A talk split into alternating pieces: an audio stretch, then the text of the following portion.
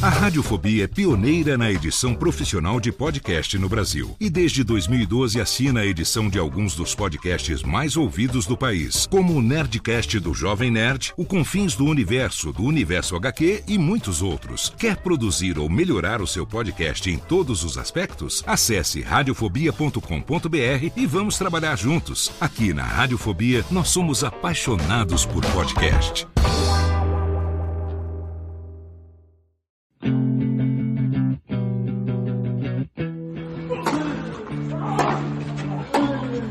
Drop Shot na paralela. O boletim sobre Roland Garros 2020, o Grand Slam francês em tempos de pandemia. Apresentação de Jeff Paiva, comentários de Ariane Ferreira e participação de convidados especiais. Ready? Salve galera da Bolinha Amarela, Jeff Paiva e Ariane Ferreira chegando com o Drop Shot na paralela Roland Garros 2020. Aqui em São Paulo faz um calor do cão, um sol para cada um. E aí em Oporto, Ariane Ferreira, bem-vinda. Muito obrigada. Boa tarde, bom dia, boa noite. Eu não sei que hora que você está ouvindo a gente. Bom, nesse exato momento são 13 graus. Ah, que delícia. Mas a gente está enfrentando a depressão Alex. É, não me pergunte meteorologicamente falando que é depressão. O que eu sei é que quando chega uma depressão aqui, venta, o mar fica agitado, as ondas são de média de 5 metros e chove muito forte. É, em pontos picados do dia. Se você está acompanhando a campanha da Bia no segundo torneio, do Porto essa semana. Uhum. A Bia teve o mesmo jogo adiado pelo segundo dia consecutivo. Eles não conseguem terminar de realizar o torneio. E o torneio, por um acaso, é num clube aqui perto da minha casa, então aqui venta muito.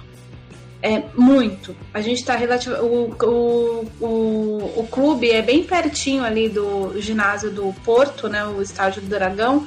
Então estádio, é uma região é uma região que é alta, né? Porque tem as baixadas da cidade, então venta muito. Que beleza. É, tá caindo folha para todo lado, afinal de contas a gente está no outono. No outono é sempre igual, já diria Sandy Júnior. Então é isso, gente. Eles não conseguem jogar. E o povo lá em Roland Garros também já teve problema com chuva. Mas pro nosso lado aqui tá meio complicado, porque além da chuva é o vento. É. E o vento também pode interromper partidas de tênis, dependendo da velocidade Sim. do vento imputado. Tem tá dentro da regra. E vamos ver se a Bia consegue manter essa baita campanha que ela tá fazendo em Portugal, né? Sim. Porque daí vão ser cinco torneios em Portugal, se ela chegar na final, e cinco finais. Coisa linda. Uh, a Bia ganhou semana passada no Porto, e aí a gente já lembra, né? Ela fez vice em Figueira da Foz, título em Santarém, e título. Agora eu já esqueci onde é que era o primeiro torneio. Aquela cidadezinha pequena lá que a gente falou o nome, Monte. Montemoro Novo. Isso, lembrei. Montemoro Novo, exatamente. Isso. Muito bem. É, essa notícia fora de Roland Garros, vamos falar de Roland Garros. Hoje o programa vai ser. Vamos tentar. A gente sempre fala que vai ser curto, a gente fala mais do que pobre na chuva. Mas vamos falar do que está rolando, porque a, a, primeira semana de Roland Garros está chegando ao fim. Quem diria que aconteceria, mesmo com toda a chuva e os atrasos. Nesta sexta-feira tivemos interrupção de rodada de novo por causa de chuva, mas a chuva está indo e voltando. Né? Tá, tá só fazendo aquela gracinha de segurar. O, o Vavrinka hoje deu uma, uma vavrincada e na hora de reclamar, de pedir para parar um jogo, porque a linha tá começando a ficar escorregadia, vai jogar, não vai. Fora outras quadras que a gente não viu porque não estava transmitindo na hora. Mas a, entre mortos e feridos estão salvando-se todos e o torneio está andando relativamente bem. A gente lembra que o torneio começou antes, né? Começou no domingo, não normalmente quando começa na segunda. Acho que eles já tentaram também adiantar um pouco para ter uma certa folga para os jogos e tá, a chave até que está se desenvolvendo, tá se desenvolvendo bem. Fala pessoal, eu sou o Thiago Monteiro e você está ouvindo o Backhand na Paralela. Vamos começar falando do masculino então. Eu acho que o primeiro destaque da gente é o Thiago Monteiro, né, Nani? Sim. Fez um jogo solidíssimo, um baita de um resultado. A gente tem a, a entrevista que eu fiz com ele para ouvir daqui a pouco alguns trechos. Assim, me surpreendeu positivamente a mentalidade e veja você, né? Thiago Monteiro variando o jogo. É, um dia o macaco come a banana, no outro dia a banana come o macaco. É verdade.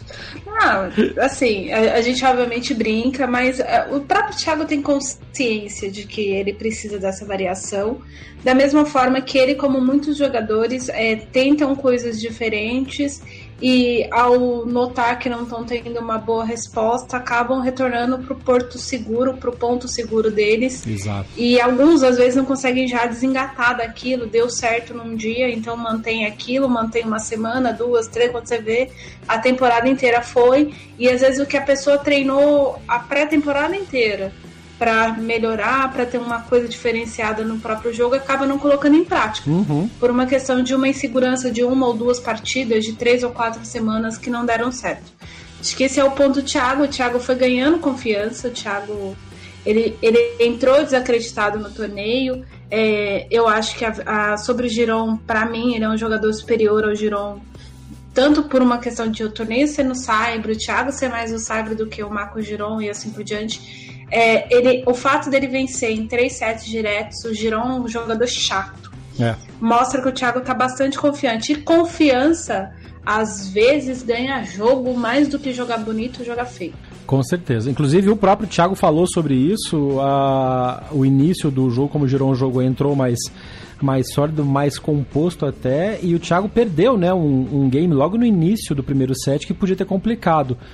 E ele conseguiu recuperar mentalmente uh, e levou o jogo pro, pro. levou o jogo pro para uma decisão de primeiro set que poderia ter sido mais complicado do que foi, né? Isso mostra uma maturidade dele.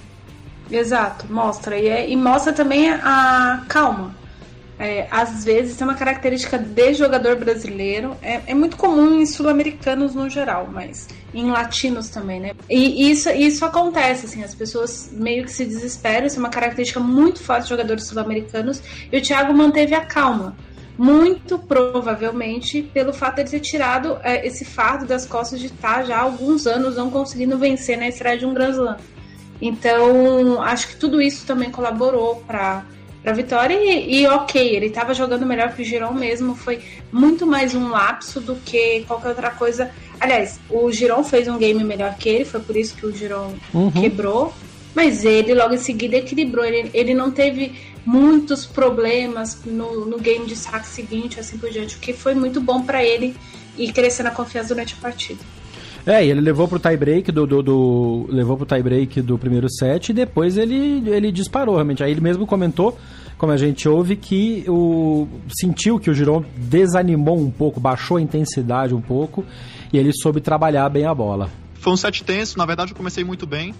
É, tive um game, como eu falei antes, tive um game de bobeira ali, errei duas, três bolas, apreciei um pouco mais, ele começou a jogar mais de trás, bolas altas, é, ficando bem no ponto, eu tava sentindo bem, mas acabei que esse um pouco esse excesso de confiança fez eu arriscar algumas bolas que, que, que não era necessário no momento, ainda mais no início do jogo. Mas estava sentindo bem, é, me mantive forte mentalmente, sem dúvidas. O tiebreak foi muito equilibrado, ele vinha sacando muito bem. É, eu também consegui fazer, é, acho que todos os meus pontos no saque, se não. não sei se eu perdi um ponto no saque no tiebreak, acho que não.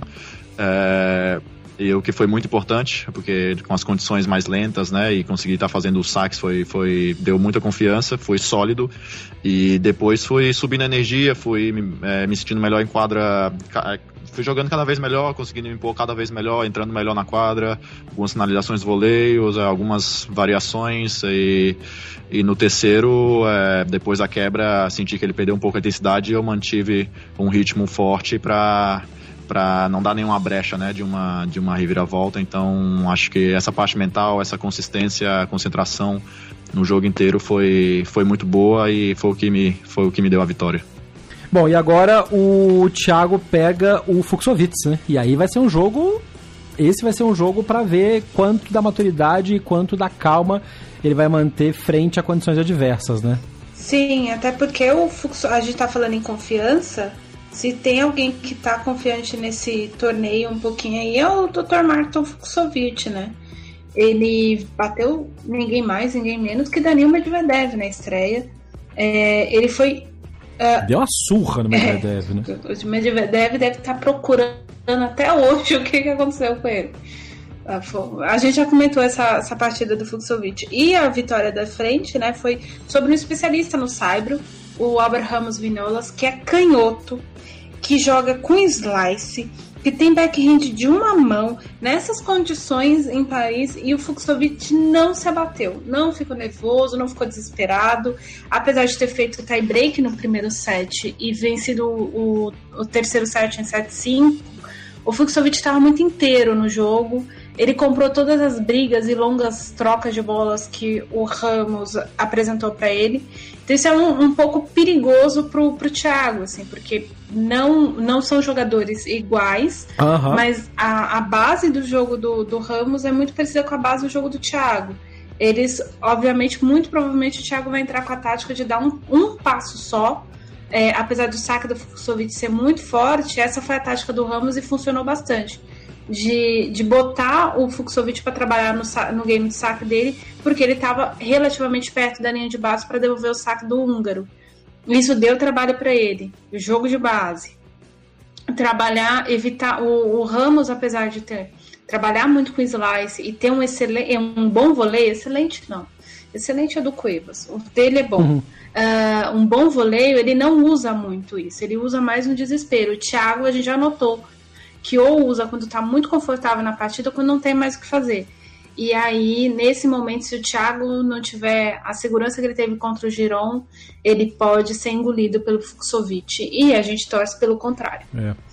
É, e na, própria coletiva, o Thiago ah, respondendo para os jornalistas internacionais, perguntaram para ele: ah, seu próximo adversário está saindo de um jogo longo, é, o que, que você acha? Você espera que ele vá até 6 a 6 do quinto set para desgastar? Falou: ó, depois da primeira vitória, eu entendi que, que, que jogar é, um jogo longo e depois um descanso acaba dando talvez ritmo pro outro cara. Então, assim, não, não tem muito o que fazer. Eu jogo um jogo de cada vez e o meu técnico vai me falar como é que foi o final desse último jogo pra gente poder se preparar pro próximo. Mas.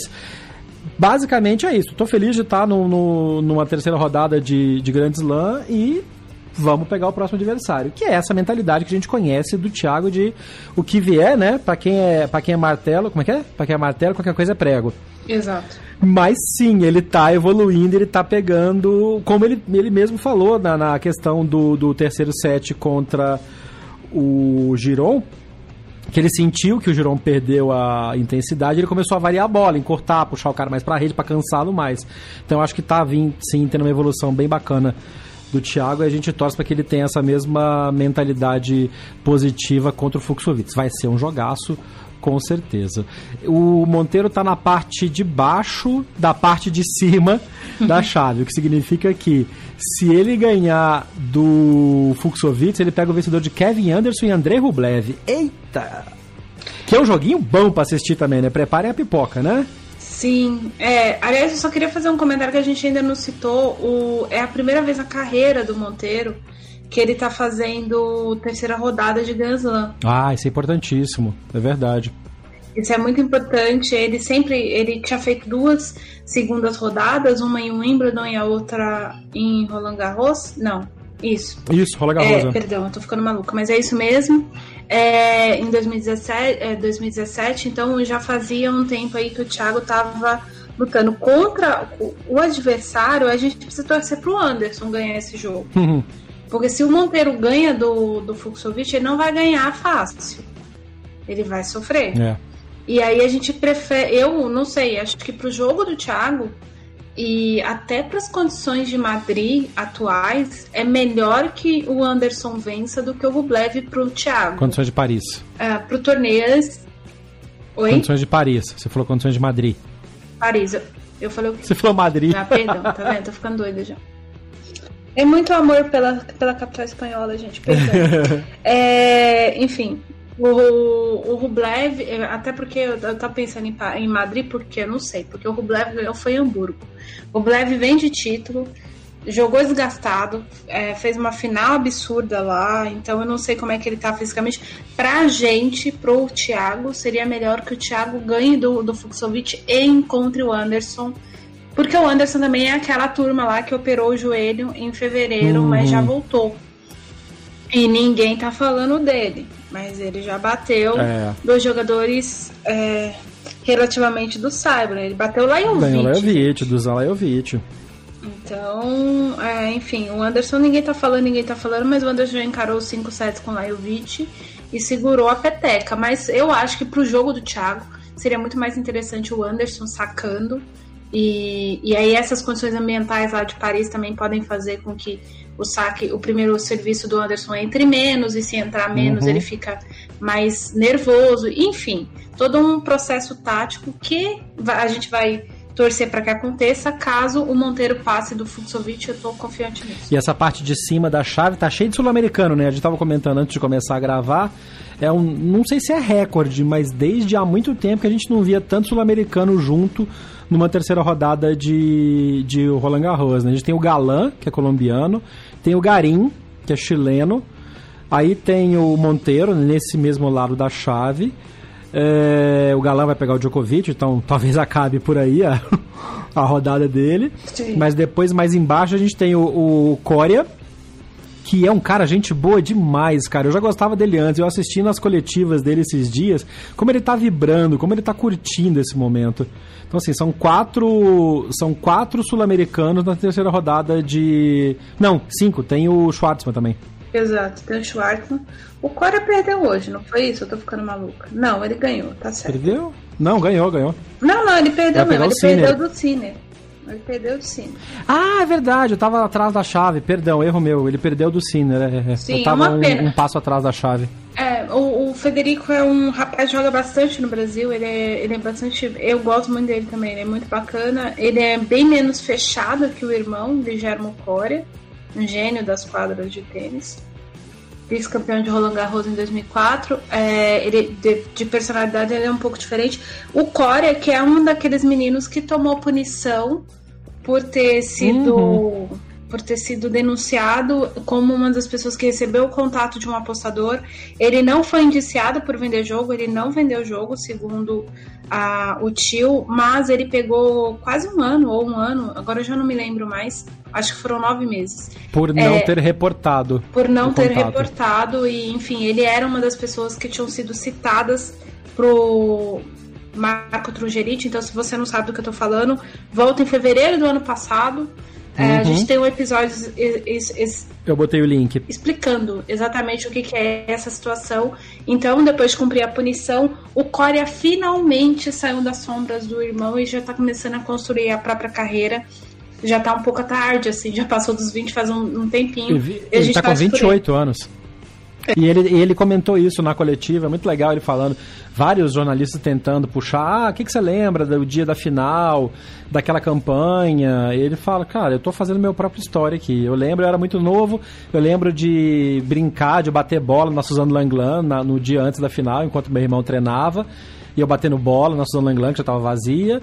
Mas eu tô aqui para fazer o meu, o, meu, o meu melhor e seguir minha carreira. Ele é bem focado nesse ponto. É bem interessante de ouvi-lo falar.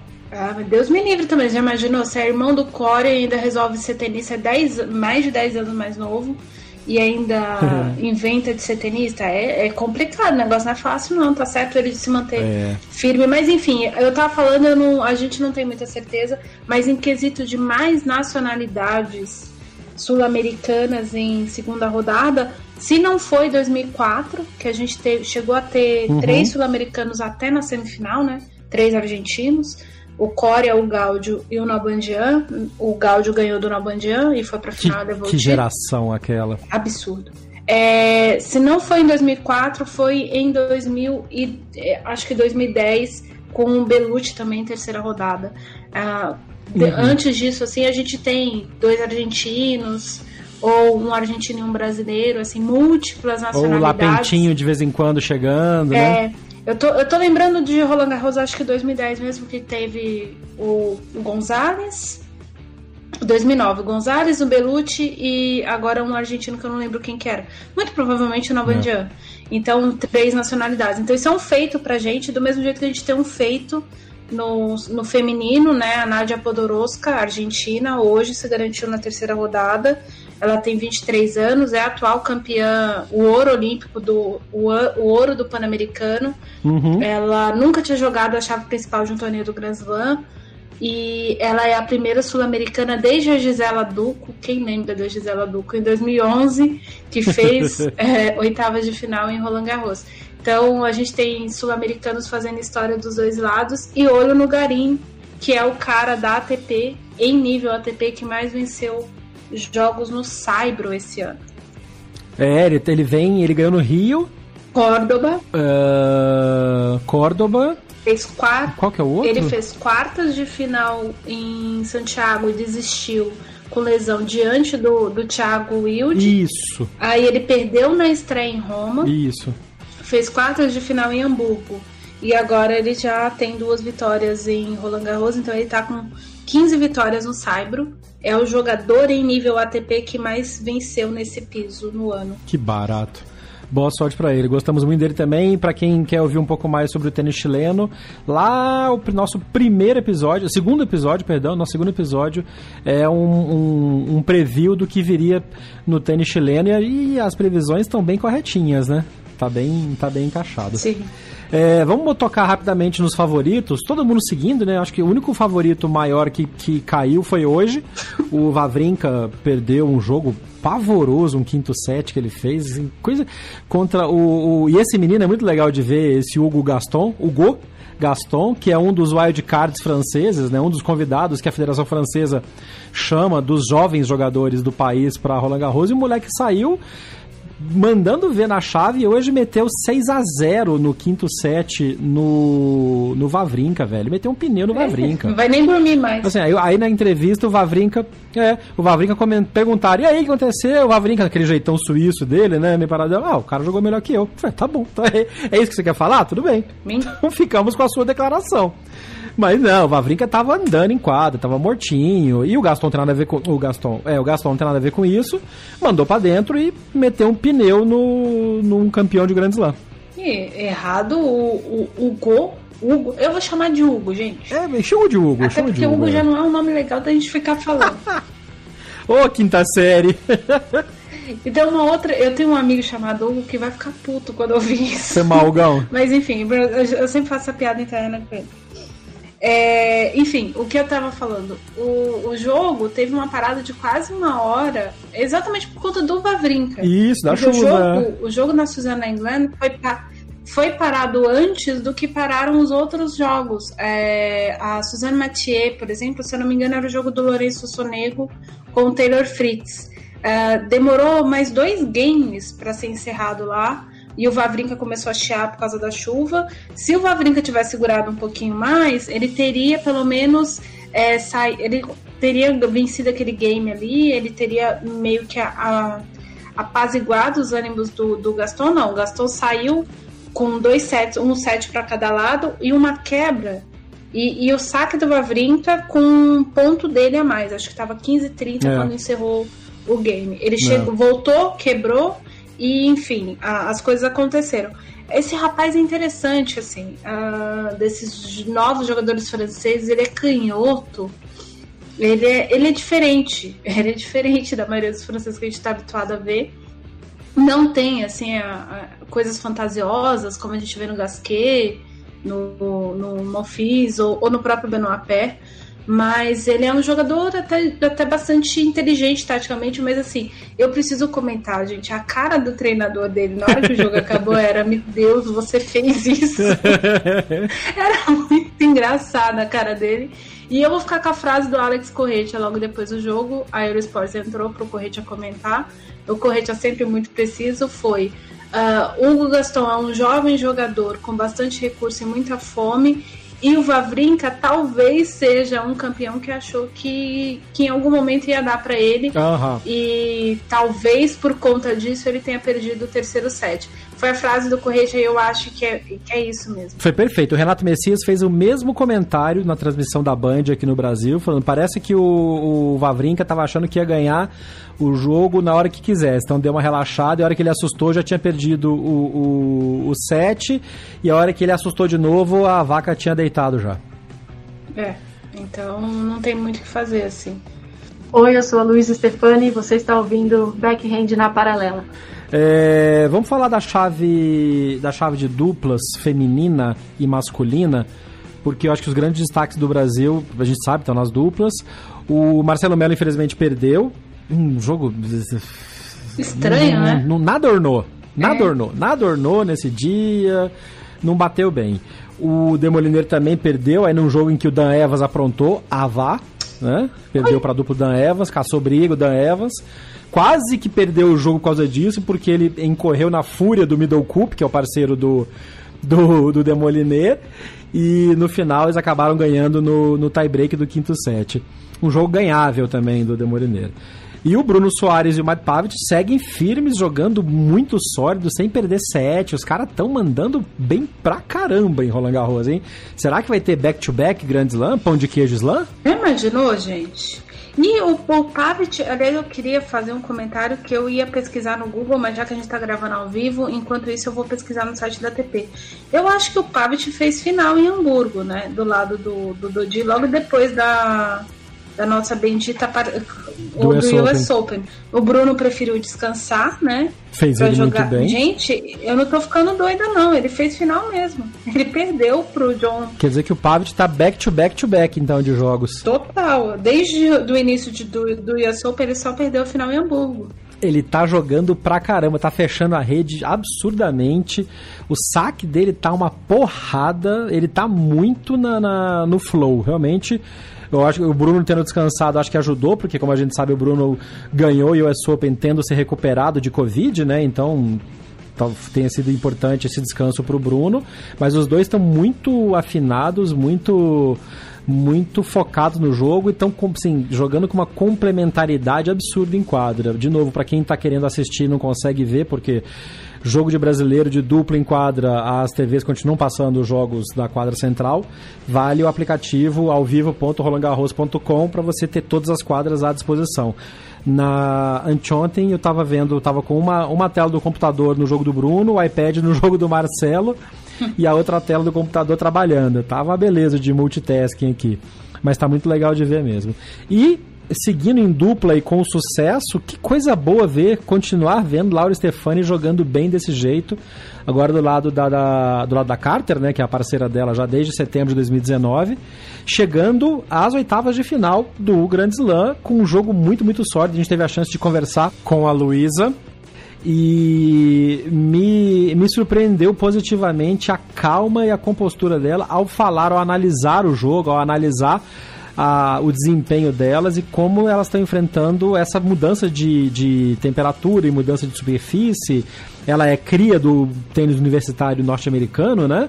E jogou, tava jogando o US Open, tava jogando lá as quadras rápidas e de repente não teve as três meses que o pessoal tem normalmente, como ninguém teve, enfim, para se adaptar pro Saibro, mas elas caíram jogando muito bem no Saibro, né, Nani? Exato. A Laura, que é também conhecida por Luísa. Luísa, desculpa, Luísa, tão fofa, Luísa, e tá seguindo a gente nas redes, tá ouvindo o podcast, desculpa. É que a minha sobrinha é Laura, eu falei com ela hoje de manhã. Laura Luísa, Laura Luísa, não sei se vai justificar não, mas desculpa, Luísa Stefani. É, é o amor, gente, acontece. Você tava pensando na sobrinha e tá tentando gravar podcast. Eu chamo as pessoas pelo nome errado nesse podcast direto, acontece, gente. É, mas enfim, a, a Luísa tá. é- ela e a Carter já são décimas favoritas no torneio. Olha que legal. É a segunda vez que a Luísa tá fazendo oitava de final em um torneio do Grand Slam com a Carter. É, Uhum. isso é importante. É a segunda vez a carreira dela, é a segunda vez com a Carter.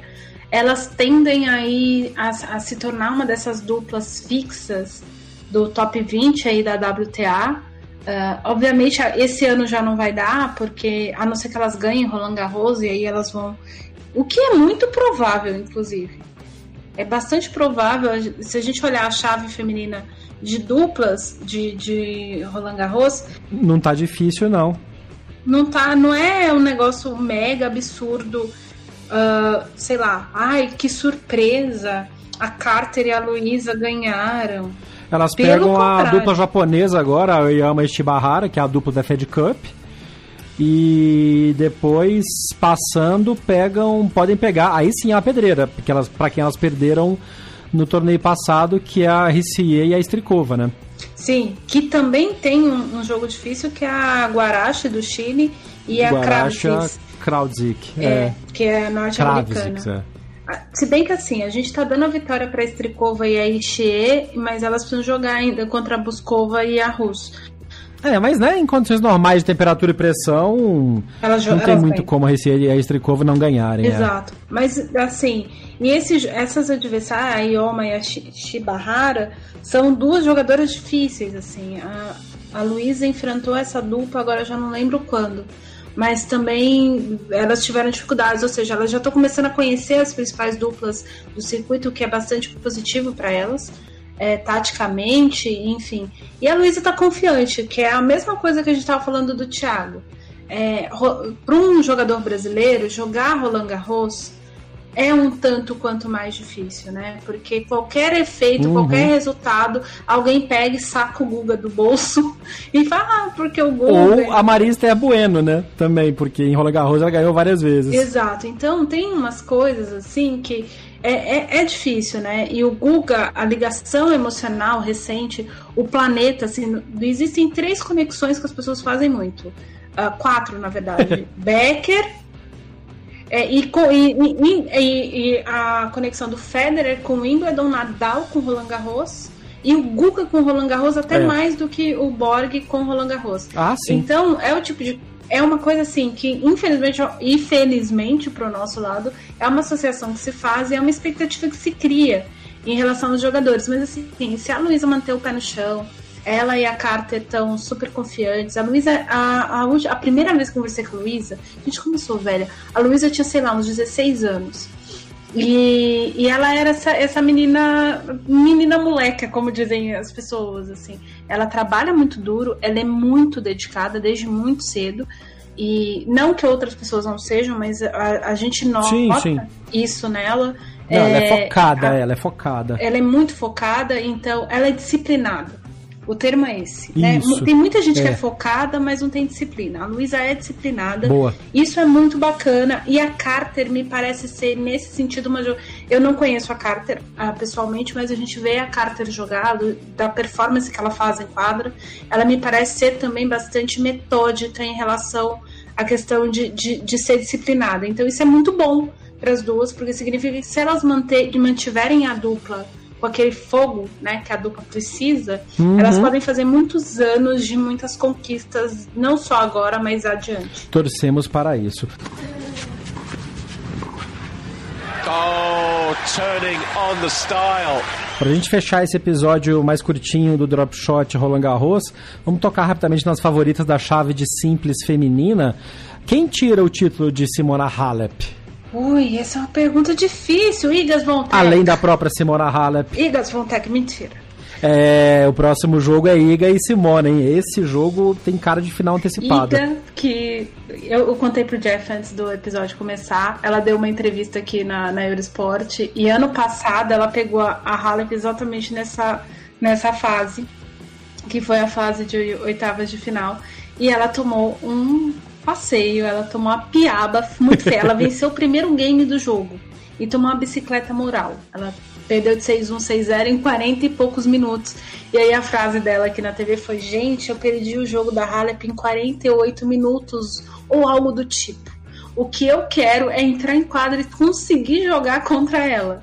Só que a, a condição não é muito boa, não, porque a, a Halep acabou de ganhar da Anisimova, com quem ela tinha tido uma dificuldade em, nos Estados Unidos, exatamente por 6-0, 6-1 em 54 minutos. Ou seja, a Halep tá embaladaça para repetir o desempenho do ano passado contra a- a, Ai, contra a nossa querida Iga Sviatek, que acabou com o sonho do retorno da Eugenie Bouchard, né? Fez 6-3, 6-2 da Bouchard, falou, volta lá para sua para suas revistas, para suas capas de Instagram e vamos bater tênis aqui.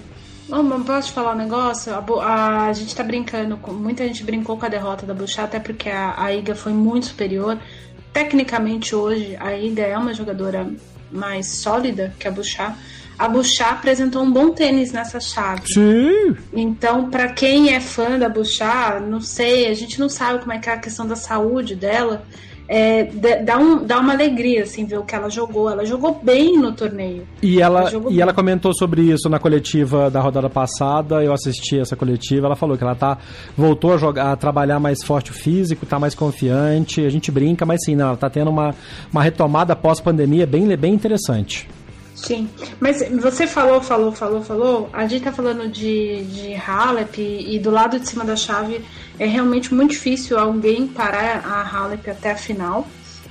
Mas a gente precisa falar da Muguruza perdida no lado de baixo da chave, que a não ser que ela fique bem louca diante da Danielle Collins. Sim, o único. Que não é de todo impossível. É, porque estamos falando da Garbine. É... E da Collins? Enfim, é, acho, acho que a gente pode ficar um pouco de olho nela, a gente pode dar um. Se conforme for a vitória da Kvitova sobre a Leila Fernandes, que é muito difícil jogar, de, dependendo de como for aí, a Kvitova pode embalar muito forte, mas ninguém está falando de Dona Aliona Ostapenko nesse podcast, e eu vou falar. Aê, vamos! Vamos, Ostapenko. Eu parei de falar porque eu, eu, eu, como eu falei no outro episódio, eu investi muito em ações do Ostapenko depois de Roland Garros 2017 e quebrei a cara. Mas este ano realmente parece que agora vai. É, ela jogou muito bem, é, principalmente contra a Pliskova, né? É... Nossa, ela deu um pau na Pliskova. eu fiquei com dó da Carolina, gente, sério. Ah, foi, foi, foi assim, a, a, a, a, Carolina saiu muito pior do, do torneio do que a irmã dela, Cristina, que tem um. Foi. Que, que perdeu é. Muguruza. Então, assim, é, foi um negócio. E que é muito menos tenista do que a Carolina. Sim, exatamente. Até por uma coisa que eu já expliquei em episódios anteriores, um drop shot X de, do, do Australian Open. Acho que do Australian Open do uhum. ano passado. Eu expliquei qual a diferença entre as duas. Apesar das duas serem gêmeas, não espelhadas. Elas são gêmeas. É é, idênticas mesmo. É, enfim, é, a, a, a Ostapenko conseguiu é, se adaptar às condições. E vou, novamente vou citar o Correte aqui, porque o que ele falou é muito preciso. É, se a Ostapenko não exagerar nas pancadas, que esse é o grande uhum. erro da Ostapenko no circuito inteiro, Isso. as condições... Aquela de... coisa do win or wall. Exato. Ele pegou e falou: as condições hoje, uh, agora, são muito mais favoráveis para o tênis da, da Ostapenko, tanto do início quanto o Ostapenko de hoje, do que era em 2017. Mas a Ostapenko fez o seguinte comentário depois dessa frase do Corretia. Naquela época as meninas não me conheciam, hoje as meninas me conhecem uhum. e elas sabem qual que é meu ponto fraco. Eu tenho que não ter o meu ponto fraco na partida, o que é muito difícil de, de desenvolver e tudo mais, ela reconhece isso. Então eu não Excelente sei, a gente tem, tem essa. Eu, eu acho que tem a Ostapenko nisso. Eu não daria a Ostapenko como morta, porém, como ela tem a Baldossa pela frente, não Stephens. Isso. A Baldossa, que é Era é aquela que eu ia falar. que fogo.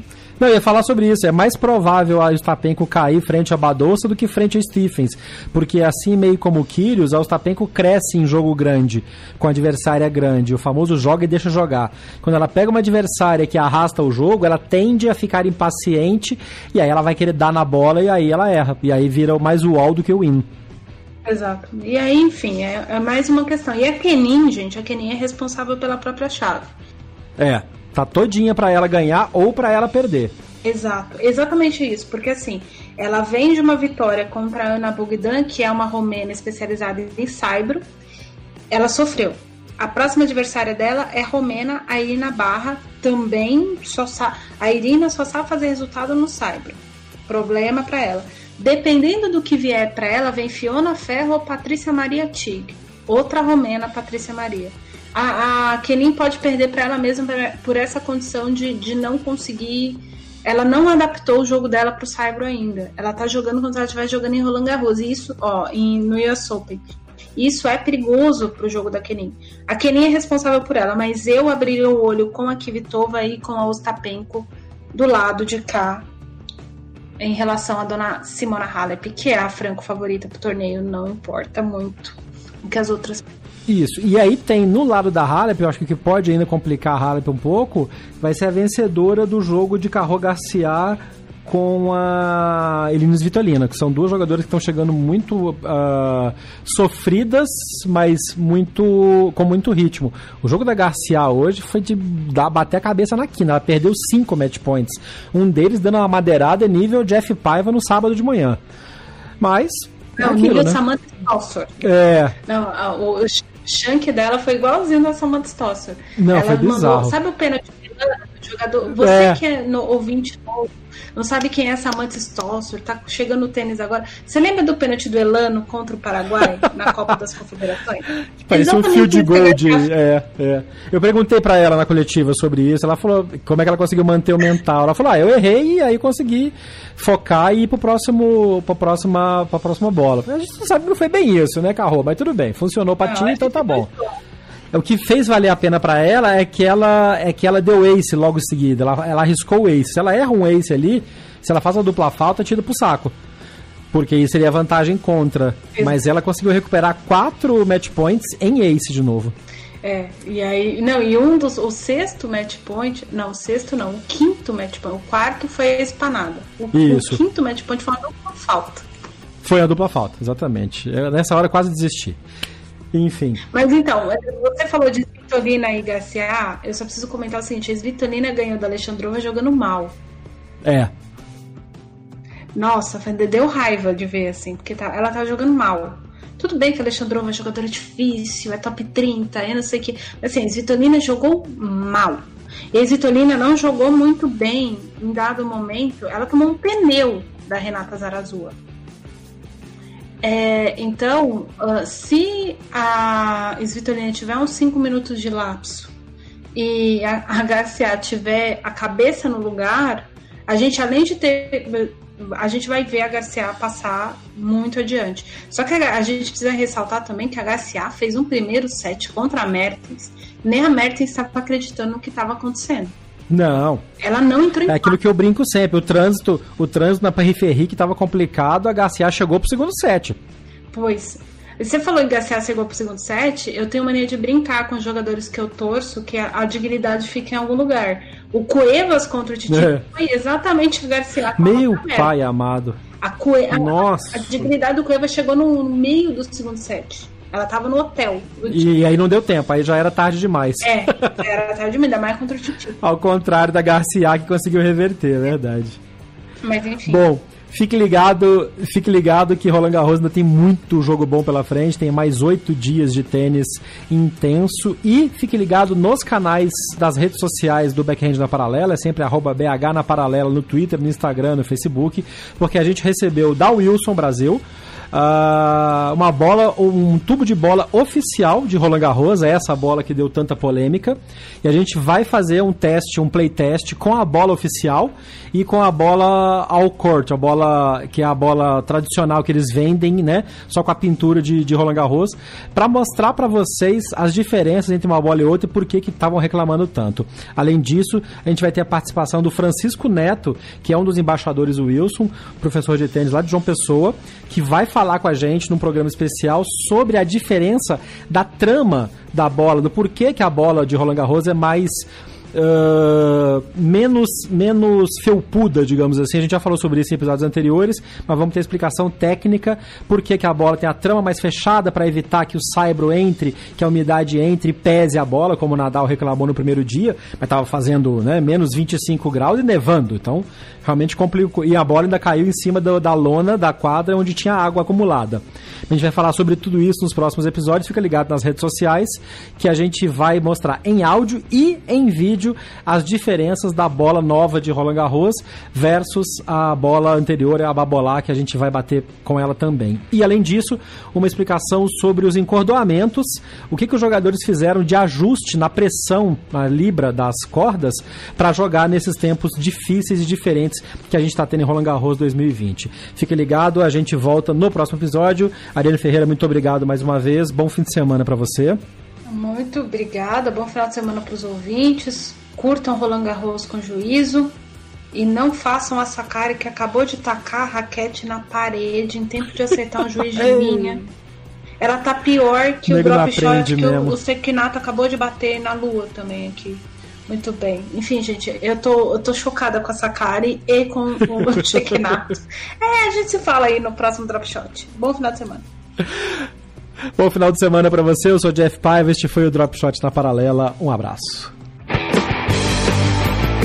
Você ouviu o Drop Shot na Paralela. Não deixe de acompanhar diariamente as informações atualizadas no Twitter, Facebook e Instagram. BH na Paralela.